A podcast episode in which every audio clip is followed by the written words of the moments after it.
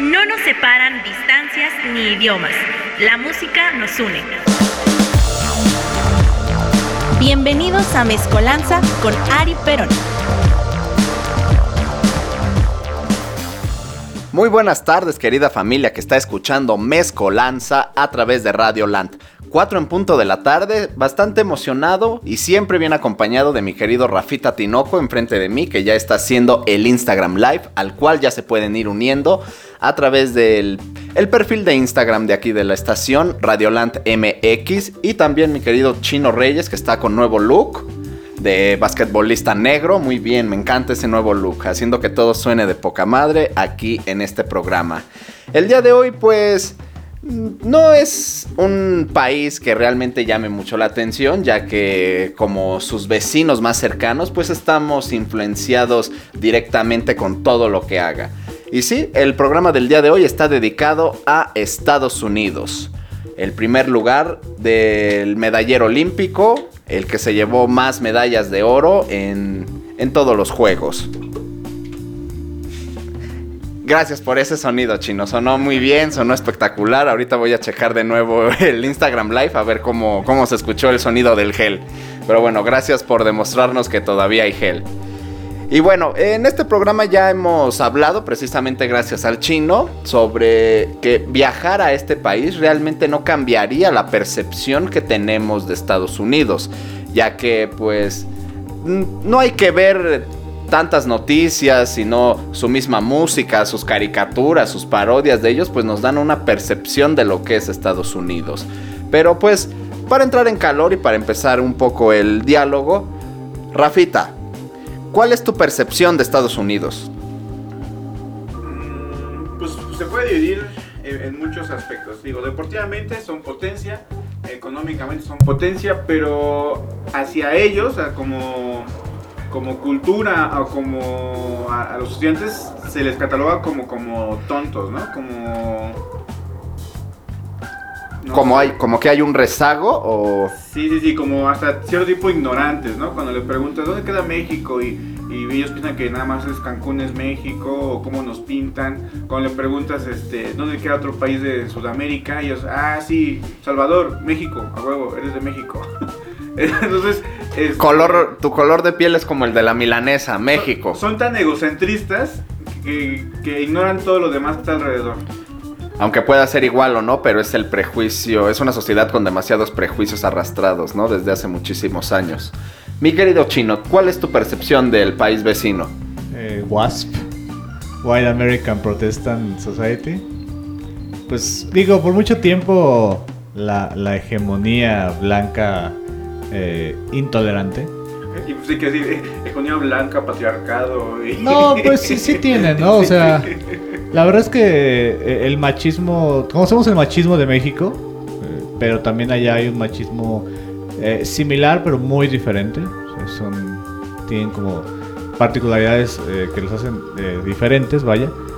Pero actualmente pues ya también pues, hay la sociedad negra, principalmente destacada a raíz de, de ciertos movimientos y de ciertos deportistas que han igualado más o menos la situación pero sigue siendo una sociedad de, ¿cómo se dice?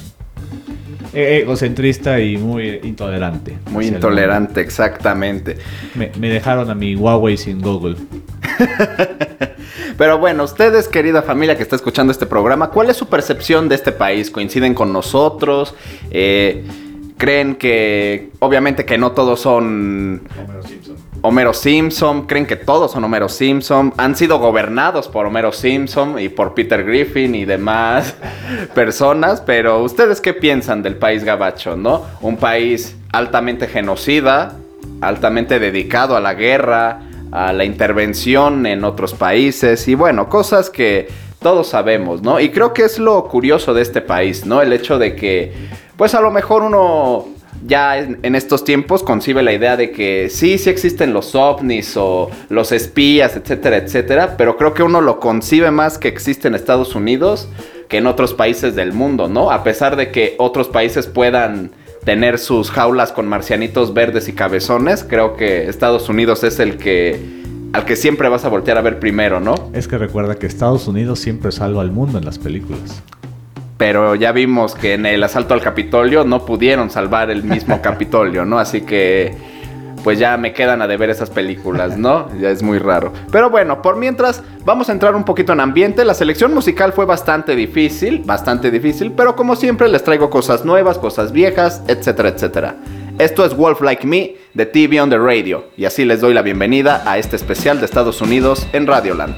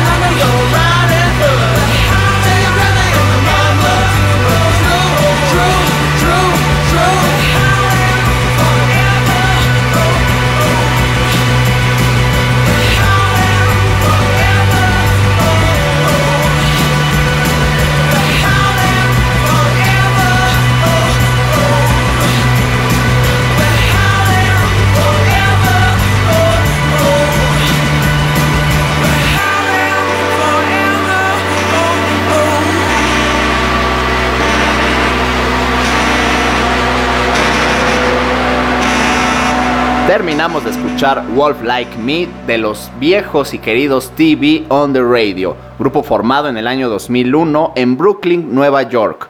Agrupación que al momento de definirla en un género pues resulta bastante complejo ya que en todos sus discos hay una constante experimentación sonora. Pero sin temor a equivocarnos, podemos decir que el sonido más identificable es el indie.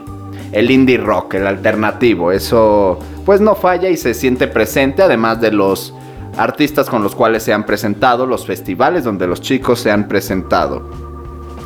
Este tema pertenece a su segundo material discográfico de nombre Return to Cookie Mountain, que se lanzó el 6 de julio del año 2006 a nivel mundial, aunque se filtró a principios de ese mismo año, obtuviendo elogios por parte de Pitchfork Media y la revista Spin lo nombró como álbum del año.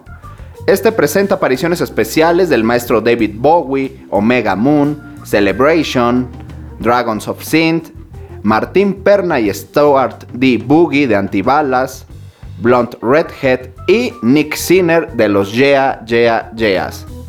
El maestro Bowie contribuyó con segundas voces en la canción Province y durante la promoción del álbum, la banda tocó esta misma canción en el programa Late Show with David Letterman, actuación que tuvo más de 2 millones de reproducciones en YouTube.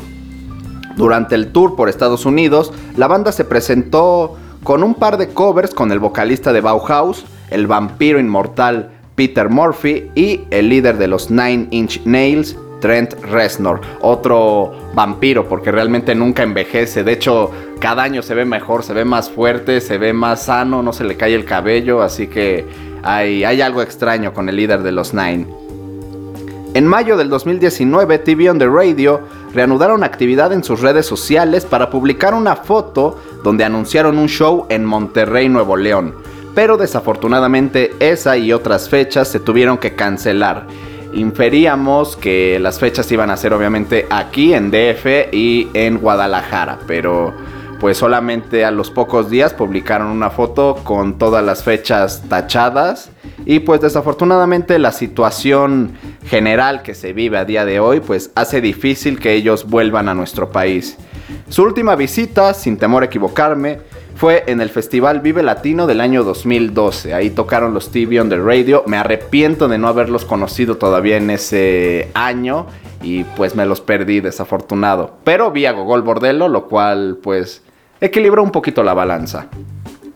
Al fin, que los Gogol también rifan. Respecto a Estados Unidos, como ya lo dije, pues quedó como primer lugar del medallero olímpico. Y pues una vez más, el país gabacho mantuvo su hege- hegemonía en el mega evento, con 39 medallas de oro, 41 de plata y 33 de bronce. El país norteamericano finalizó en la primera plaza del medallero con un total de 113 medallas. La victoria del equipo de voleibol femenil de Estados Unidos frente a Brasil rompió el empate con China en el número de metales dorados. Recordemos un poco, y es que hasta antes de, esa, de ese enfrentamiento, China era el primer lugar que pudo haber ganado. ¿Quién sabe cómo hubiera reaccionado la prensa si China hubiera sido el campeón olímpico? Campeón olímpico y pues principal eh, responsable de la pandemia, ¿no? Y de muertes en todo lo ancho y largo del mundo. Habría sido un titular bastante extraño, pero bueno, ganó Estados Unidos, así que, ¿qué se le va a hacer? Por mientras, vámonos con la segunda canción, seguimos explorando géneros y ahora toca escuchar un poco de grunge. Esto es de los Stone Temple Pilots, Dead and Bloated, en voz del fallecido Scott Wayland. Y lo estás escuchando en Mezcolanza a través de Radioland.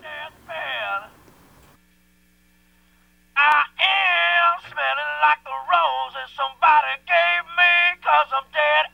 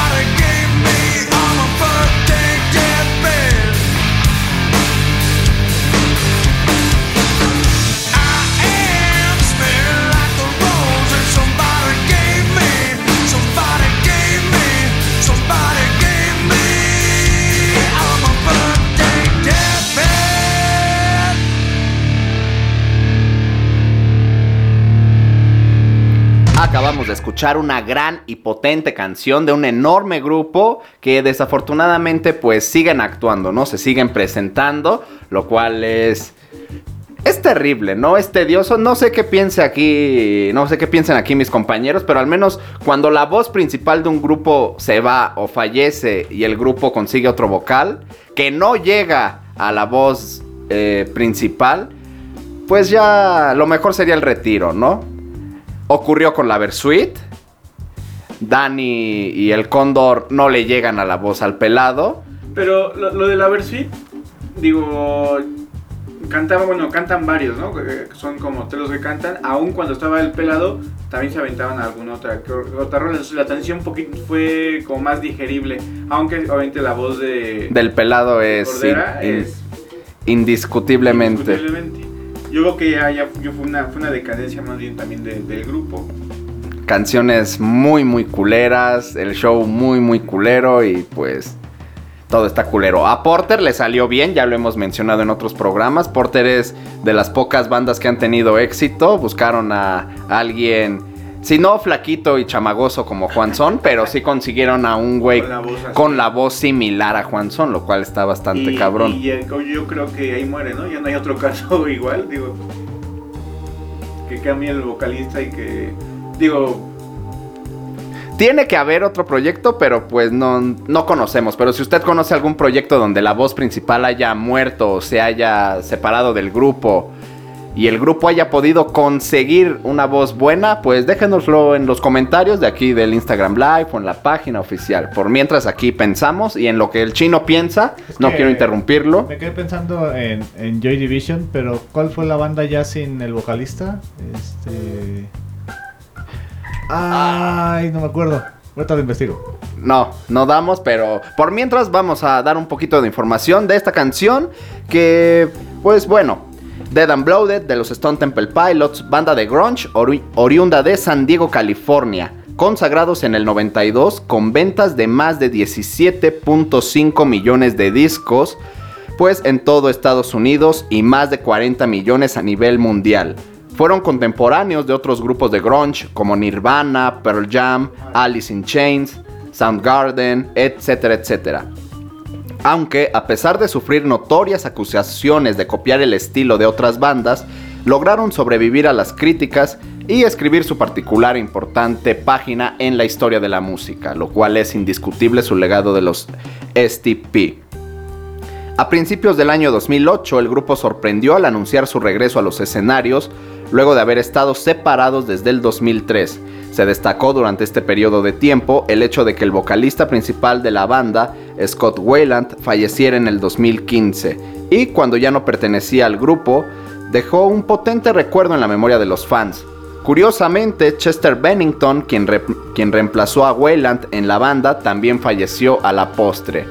Y junto con él, o bueno, antes que él, el ex vocalista de Soundgarden, eh, que se me fue su nombre, Chris Cornell. Chris Cornell. Chris Cornell también. Fue un periodo bastante curioso, así que posiblemente los Stone Temple Pilots tengan ahí, pues, algo maldito, ¿no? Algo malo para con los vocalistas, porque es bastante trágico. Esta canción se desprende de su álbum debut Core, que se lanzó al mercado en el 92. Pues este disco no sentó demasiado bien a la crítica, ya que en el 94 los lectores de la revista Rolling Stone adjudicaron a los Stone como la mejor banda nueva, mientras que los críticos de dicha publicación nombraron a la banda como la peor. Dicho año, las críticas fueron selladas gracias a la nominación y posterior consecución del primer premio Grammy a la mejor interpretación de hard rock por Plush. Así que pues a esta banda le, le fue bastante mal durante su, su formación, su periodo de actividad, ya que los acusaban de plagio, de no ser originales, todas estas críticas que siempre han existido en el mundo de la música, pero pues afortunadamente ellos no se dieron. Sobre este disco, pues les trajo un mucho éxito gracias en parte a canciones como Sex Type Thing o Plush, por lo que comenzaron una gira con Rage Against the Machine y a continuación de esta con Megadeth.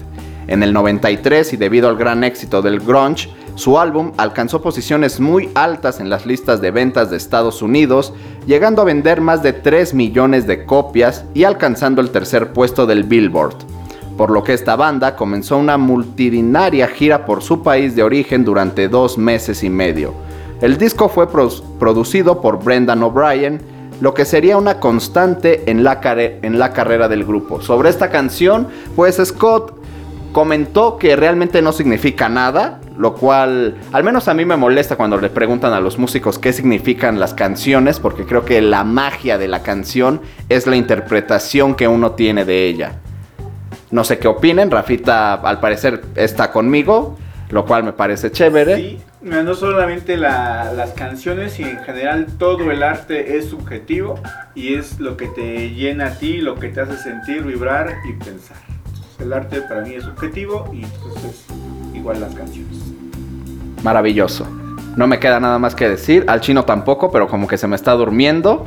Así que ánimo, chino. Ya falta poquito. No, pero por que- mientras, para que se arrulle el chino, A ver, vámonos ¿qué con la siguiente pista, con la siguiente pista musical. Me and the Devil Blues del maestro Robert Johnson. Vamos a retroceder mucho en el tiempo con esta canción. Dos minutitos de puro blues.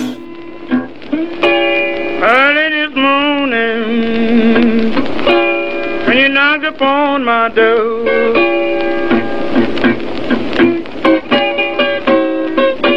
Early this morning, ooh, you knocked upon my door.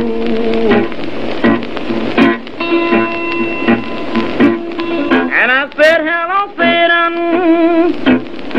I believe it's time to go.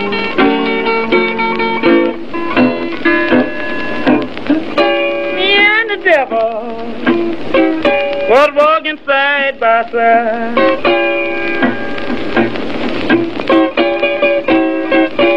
Me and the devil ooh,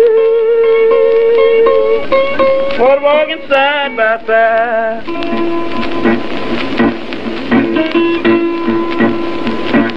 And I'm going to beat my woman until I get satisfied.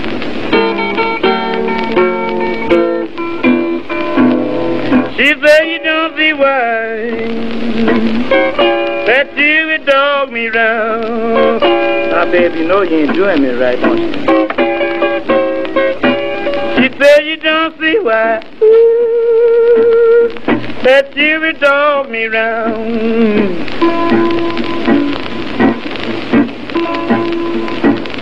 It must be that old evil spirit so deep down in the ground.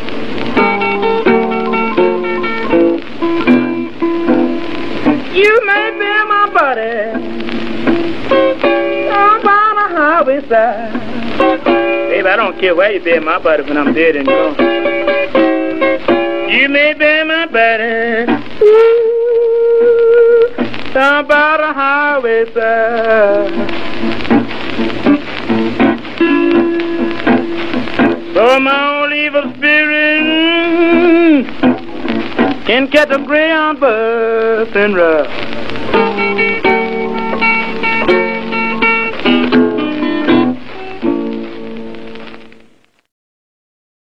Crossover.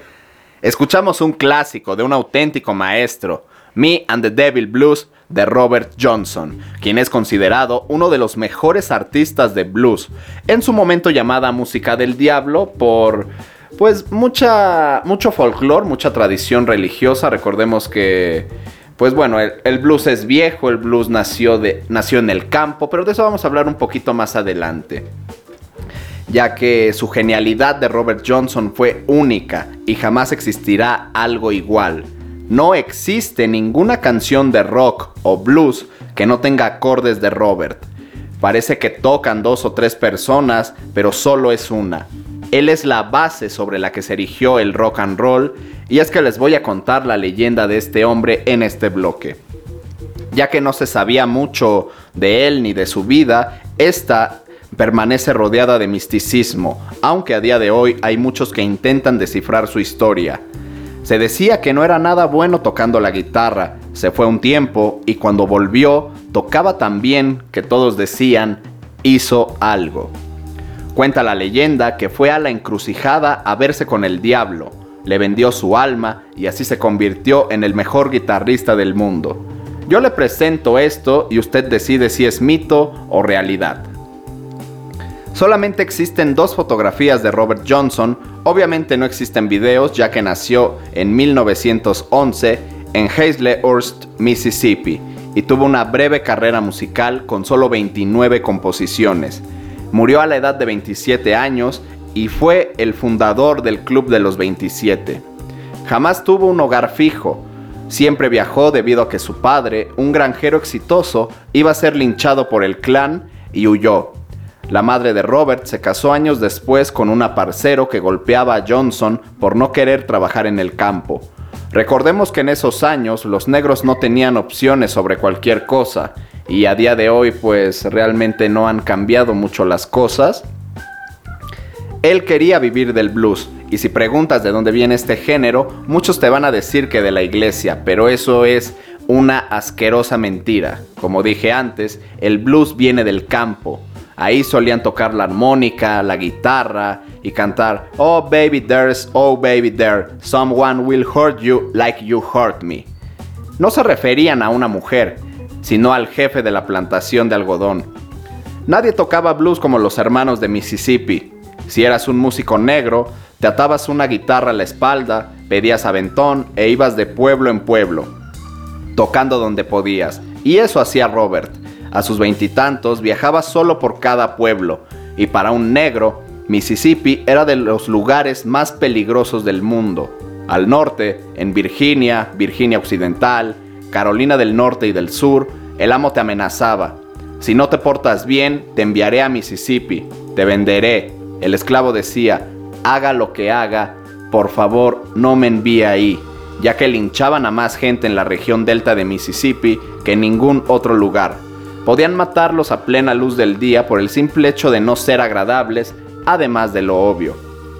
Continuando con la leyenda, se dice que cuando Johnson tenía 18 años, se enamoró de una chica de 15 años llamada Virginia Travis. Recordemos que para esos años, pues realmente 13 años, 15 años, 18 años, ya podías formar tu propia familia.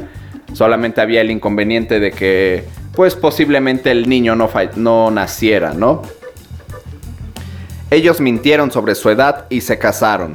La familia de la chica era muy religiosa como la mayoría de la gente de las plantaciones de algodón, y Robert le prometió a Virginia que dejaría la música y trabajaría en el campo.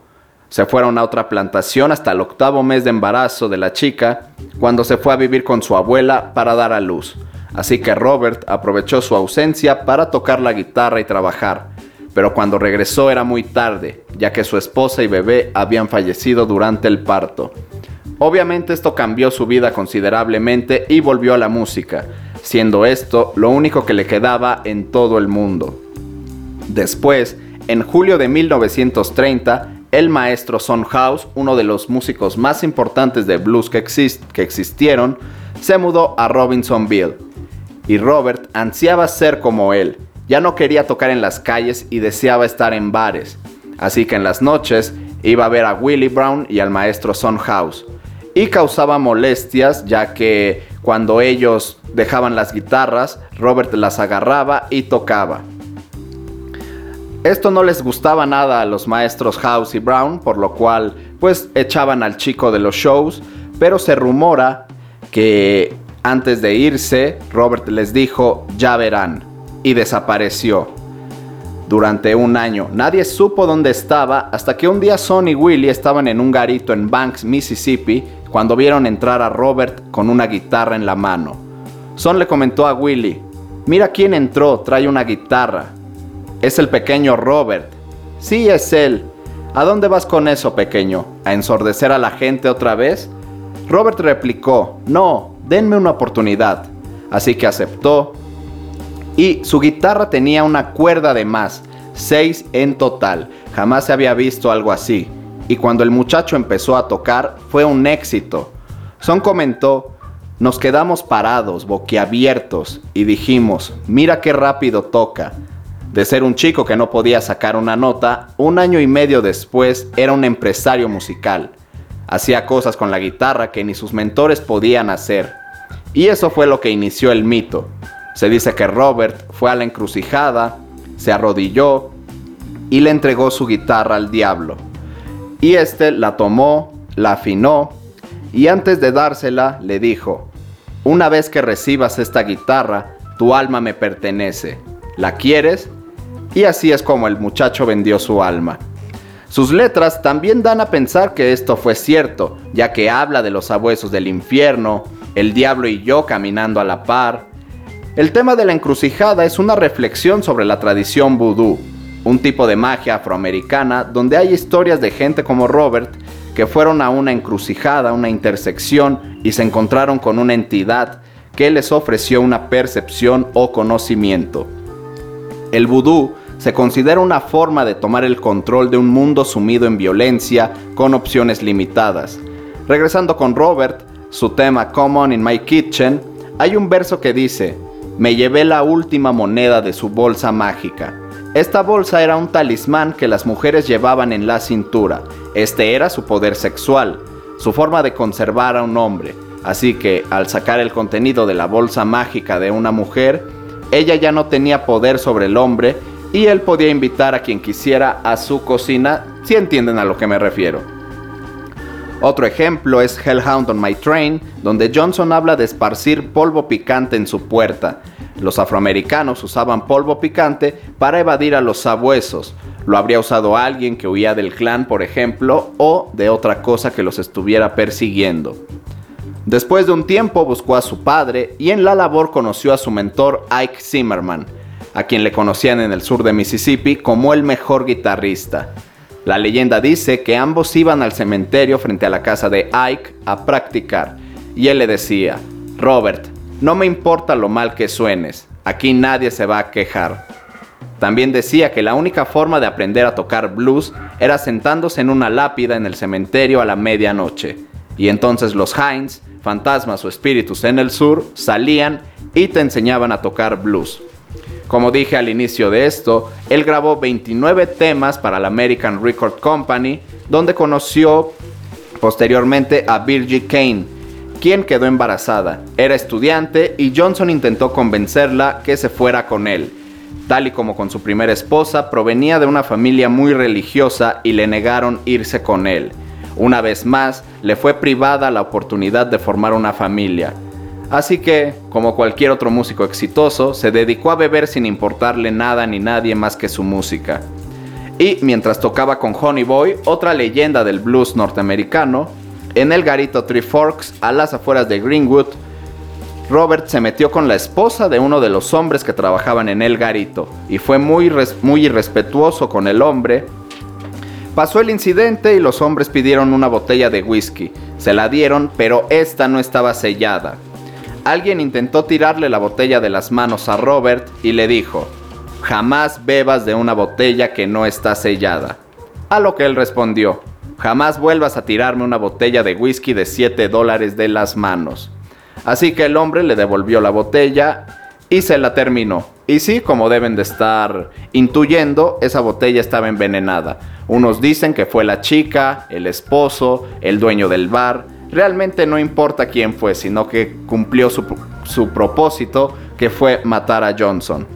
Según testimonio de Honey Boy, Robert estaba sentado encorvado y la gente le ofrecía tragos para que siguiera tocando, pero él no podía.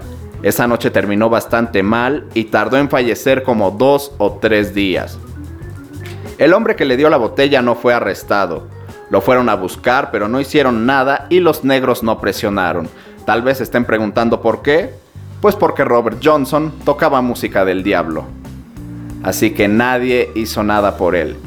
Otras pequeñas curiosidades y su relevancia cultural son, por ejemplo, cuando salió su disco King of the Delta Blues Singer, el productor John Hammond se lo dio a escuchar a Bob Dylan cuando firmó con Columbia.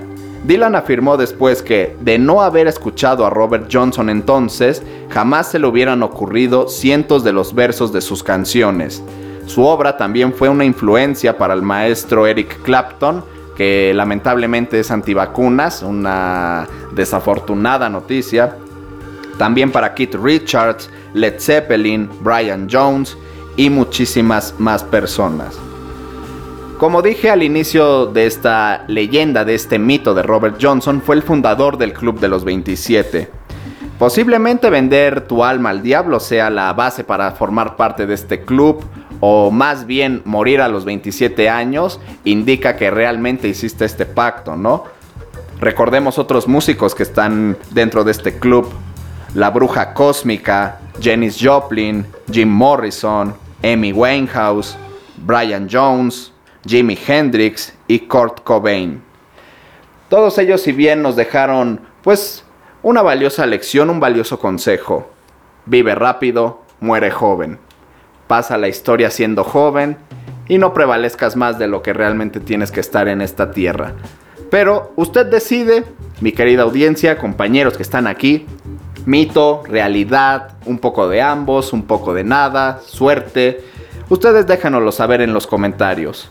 Por mientras, vamos a escuchar otro tema, vamos a escuchar algo de blues, igual viejo. Esto es Strange Fruit de Billie Holiday y lo estás escuchando en Mezcolanza.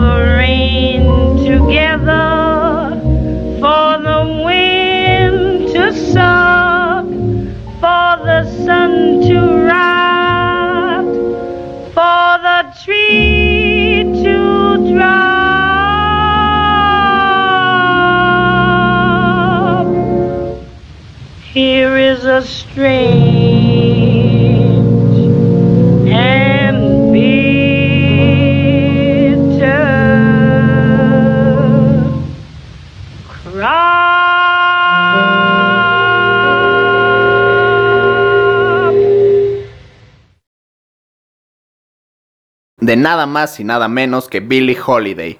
Apodada de Lady Day, fue una cantante estadounidense de jazz considerada una de las tres voces femeninas más importantes e influyentes de este género, junto con Sarah Vaughan y Ella Fitzgerald. El crítico Robert Christgau consideraba que era inigualable y posiblemente la mejor cantante del siglo. Por otro lado, el maestro Frank Sinatra la tomó como su mayor influencia e incuestionablemente la influencia más importante en el canto popular estadounidense en los últimos 20 años. Este tema, Strange Fruit, fue considerado como la mejor canción del siglo XX por la revista Time en 1999. El valor artístico de Billie Holiday reside tanto en su capacidad interpretativa como en su dominio del swing. Asimismo, destacaba por la capacidad de adaptación de sus cualidades vocales al contenido de la canción. Billie impregnaba sus canciones con una intensidad inigualable que, en numerosos casos, era fruto del traspaso de sus propias vivencias a las letras que cantaba. Este tono tan personal que la caracterizaba hace que su estilo esté muy vinculado a intérpretes de blues como Bessie Smith o Ma Rainey, que podemos disfrutar de esta película Ma Rainey's Black Bottom en Netflix, me parece que no la quitan, con el ya fallecido Chadwick Boseman, una película bastante buena, que pues también se puede disfrutar y se puede ver muy bien esta intensidad del blues. Billie Holiday, nacida en Filadelfia, estado de Pensilvania, el 7 de abril de 1915, poquitos años después de que Robert Johnson viniera a este mundo, creció en Fells Point, un barrio de Baltimore. Su madre, Sadie Fagan, tenía tan solo 13 años cuando ella nació. Por otro lado, su padre, Clarence Holiday, guitarrista y bajista de jazz que tocó en la orquesta de Fletcher Henderson, tenía 15. Sus padres jamás se casaron, de manera que su padre no tuvo mayor obstáculo al abandonarlas cuando aún era bebé. Su madre, excesivamente joven para tanta responsabilidad, abandonaba con frecuencia a la niña, dejándola en manos de parientes que no tenían muy buena reputación. A la edad de 10 años, Billy fue enviada a una escuela católica tras haber admitido ser violada. Aunque debería haber estado en la escuela hasta alcanzar la edad adulta, un amigo de la familia la ayudó a escaparse solamente dos años después. En 1927, madre e hija se mudaron a Nueva Jersey, trasladándose posteriormente a Brooklyn. Una vez en Nueva York, además de ayudar a su madre con sus trabajos de ayuda doméstica, Billy comenzó a ejercer la prostitución siendo todavía una niña. Hacia 1930 y 1931, Holiday cantaba ya con frecuencia en varios clubes de Nueva York. De esta manera, su popularidad empezó a cimentarse y posteriormente llevó al productor John Hammond a hablar de ella públicamente en su columna de prensa. Posteriormente llevó a Benny Goodman a una de sus actuaciones, y después de la grabación de una prueba en los estudios de Columbia, Billy se unió a un pequeño grupo de músicos dirigidos por Goodman para lograr tener su debut comercial el 27 de noviembre de 1933 con la canción Your Mother's Son-in-Law. Holiday tuvo un problema de adicción a las drogas psicoactivas, aunque jamás se supo con seguridad, usándolas durante casi toda su vida. Fumaba marihuana desde los 12 o 13 años de edad, sin embargo la heroína fue la droga que la destruyó.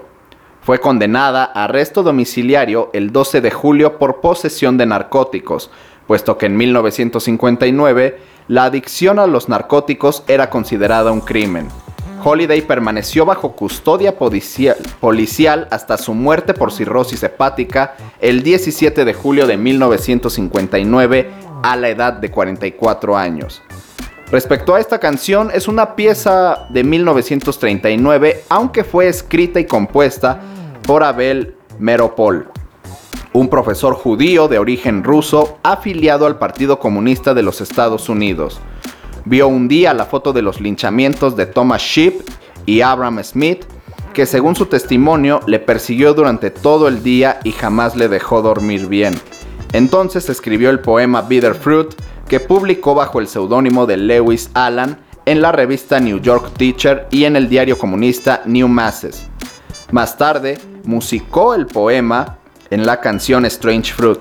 La presentación del tema la realizó la mujer de Meropol en la Asamblea de Profesores de Nueva York. Strange Fruit se popularizó entre los círculos de la izquierda estadounidense. Barney el, prof- el propietario del Café International, la escuchó y contactó con Meropol y Holiday. La canción fue una de las obras de arte que predicó con más fuerza en contra de los linchamientos en los Estados Unidos y en el sur de este. Fue uno de los primeros lemas del movimiento por los derechos civiles estadounidenses. La expresión Strange Fruit se estableció como símbolo de los linchamientos. En la canción se habla de un cuerpo de un negro que cuelga de un árbol. La letra obtiene su fuerza emocional de confrontar la imagen bucólica del sur tradicional con la realidad de los linchamientos. En la segunda estrofa, por ejemplo, se dice, Pastoral escena del galante sur, los ojos abultados, la boca torcida, el aroma de las magnolias, dulce y fresco, y de pronto el olor de la carne quemada. Hacia el final de la esclavitud y la reconstrucción, el racismo en Estados Unidos era un fenómeno cotidiano, así que la Corte Suprema de los Estados Unidos aprobaba la separación racial bajo la máxima, separados pero iguales.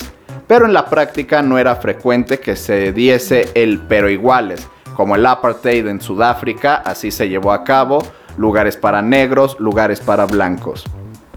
Según las conservadoras estimacionales del Tuskegee Institute, entre 1889 y 1940 se linchó a 2.833 personas, el 90% de las cuales en los estados del sur y cuyos cuatro quintos eran negros.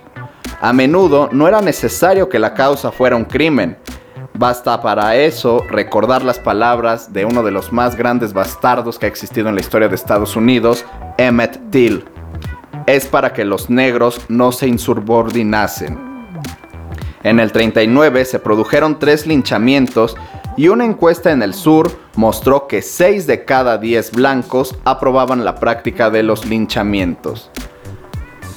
Yo los invito por un pequeño momento eh, que busquen en Google Imágenes linchamientos de negros e imaginen los bosques del sur repletos de cuerpos, que en muchas ocasiones no solo estaban golpeados de forma brutal y colgados derramando sangre, sino que varios de ellos encima los quemaban aún estando vivos, mientras trataban de dar un último alarido, bien para suplicar ayuda o para rezar que les dispararan en la cabeza. No es sorpresa que a día de hoy existan cientos de movimientos a favor de los derechos humanos, como Black Lives Matter, como Stop Asian Hate, si realmente históricamente los americanos tienen inculcado en lo más profundo de su ser el odio racial. Este es uno de los países más mu- multiculturales que existen debido a la, a la constante migración de gente de todo el mundo. Y esto lejos de crear una cultura rica eh, que no pueda tener relación entre sí, pero crear algo maravilloso, pues lo que termina por crear es odio, xenofobia y mucha violencia, mucha intolerancia que sin temor a equivocarme en lo que yo llamaría pirámide del racismo americano, parte de blanco discrimina a negro, amarillo y latino, por no decir café, ¿no? De esa punta de la pirámide se puede decir que continúa negro, discrimina latino y asiático. Y finalmente, pues no sabemos, mm, yo no sé si los asiáticos sean mucho de discriminar o los latinos saquen su frustración contra los asiáticos, pero creo que el punto pues es comprensible, ¿no? Realmente los blancos discriminan a todos y aunque no se quiera hacer, pero los demás también sacan su frustración con otros y es lamentable. Muchas veces no se hace porque realmente a lo mejor una persona asiática odia al mexicano o viceversa, pero no tienen con quién sacar su odio, las autoridades defienden a ciertos sectores, cosas que todo el mundo sabe, pero pues es desafortunado que a día de hoy, si bien ya no cuelgan negros, pero te pueden amenazar con un arma, un policía blanco te puede noquear, te pueden asesinar poniéndote la rodilla en el cuello y lo más que puedes aspirar es que pongan el video de tu muerte en YouTube, ¿no? Lo cual es un reflejo pues bastante cruel de lo que sigue siendo Estados Unidos a día de hoy. Pero bueno, lamentable situación que pues realmente no creo que cambie, pero sí creo que la gente puede empezar a fomentar un comportamiento mejor entre ellos mismos, así que pues lo mejor es la educación, el respeto hacia todos y todas las personas que estamos aquí. Así que bueno, nos vamos rápidamente con el último tema de este programa. Vamos a escuchar algo más reciente, algo blanco. Esta es la canción más reciente de Limp Bizkit, That Vibes, y lo estás escuchando en Mezcolanza.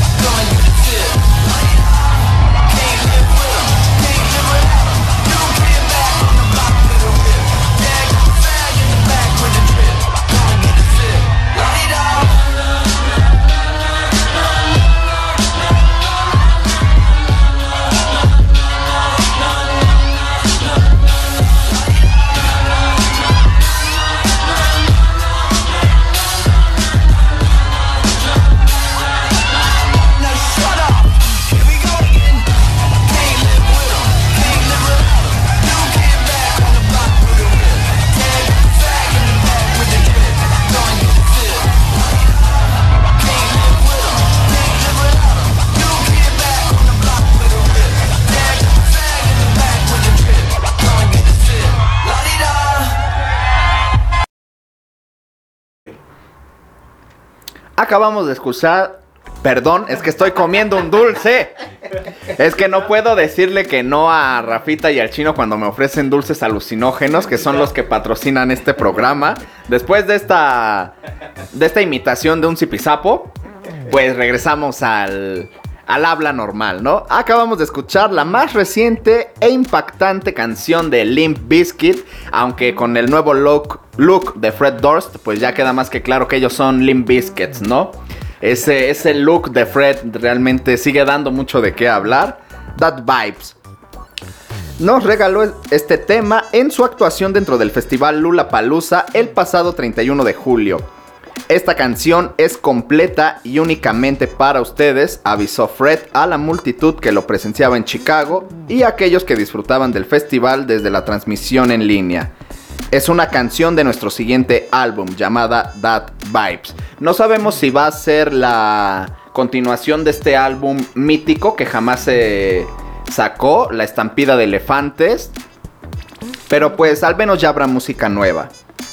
Desafortunadamente, el grupo confiado en la implementación de las vacunas ya tenían un tour que abarcaba el ciclo 2021-2022 y debido a los rebrotes por la variante Delta se ha cancelado la gira y se pospondrá hasta nuevo aviso. Otra sorpresa en el grupo es un nuevo baterista, noticia desafortunada y llena de expectativas e incertidumbres. Se trata de Brant Prestborn, el joven batero que fue parte de las filas de Marilyn Manson y que también había tocado en Who 9909 y Black Flag. El motivo de la ausencia del histórico John Otto en la batería no se ha dado a conocer aún. Esperemos que no haya existido problemas entre los integrantes, ya que John Otto es parte fundamental del grupo. Esa batería es característica.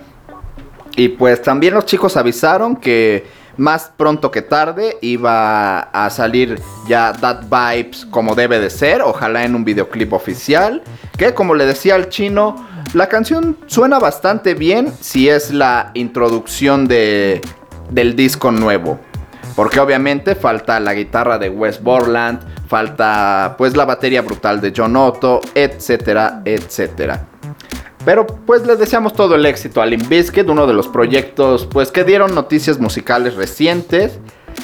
Y pues desafortunado que tuvieron que cancelar la gira, pero esperemos que pronto Estados Unidos y bueno, el resto del mundo pues reactiven los conciertos como deben de ser, no estas modalidades de palcos al aire libre, autoconciertos o en corralitos, ya no sabemos cómo llamarle a tantas modalidades así, esperemos más pronto que tarde poder volver a estar pues todos juntos, apretados en el Foro Sol eh, o en el Foro del Tejedor, en cualquier otro lugar, porque ya es demasiado. Aunque bueno, los desgraciados bastardos de los antivacunas pues hacen que esto sea más difícil, pero pues yo me siento satisfecho sabiendo que ya hay países que exigen el certificado de vacunación para entrar a sus países o a otros lugares. Y que poco a poco está creciendo esta presión, ¿no? Un poquito. Pero el chino me quiere decir algo. Dime, chino. Que si te pones Sputnik no puedes viajar a otro país y te obligan a ponerte otra. ¿De plano? Sí. ¿Según quién? Según varias personas que han intentado viajar al extranjero. De tus contactos, chino. Mi jefe, el directo, eh, se- le tocó Sputnik y que llegando allá fue así de no, esa no, se- esa no es admitida aquí en el, en el país y lo pican con la otra. No creo si fue Sinovac o Astra. ¿Cómo crees? Ajá. ¿No quieren vacuna rusa? Pues ya, hay pedos ideológicos, ya sabes. Ay, Y esta es, la- gente y es más chida que Astra. que Astra. Pues, ¿qué les decimos de esta gente extraña y deleznable? Pero bueno, querida familia, gracias por haber escuchado, pues, una vez más este programa que está los jueves de 4 a 5 de la tarde. Muchísimas gracias al chino que estuvo aquí en los controles. Gracias a Rafita que está jugando Candy Crush. Gracias a la gente que estuvo conectándose al Instagram Live. A Raúl, el fan número uno de este programa. Y los espero el próximo jueves. Esto fue Mezcolanza. Yo soy Ari y nos vemos. Paz. Pierdas la próxima emisión por Radio Lab.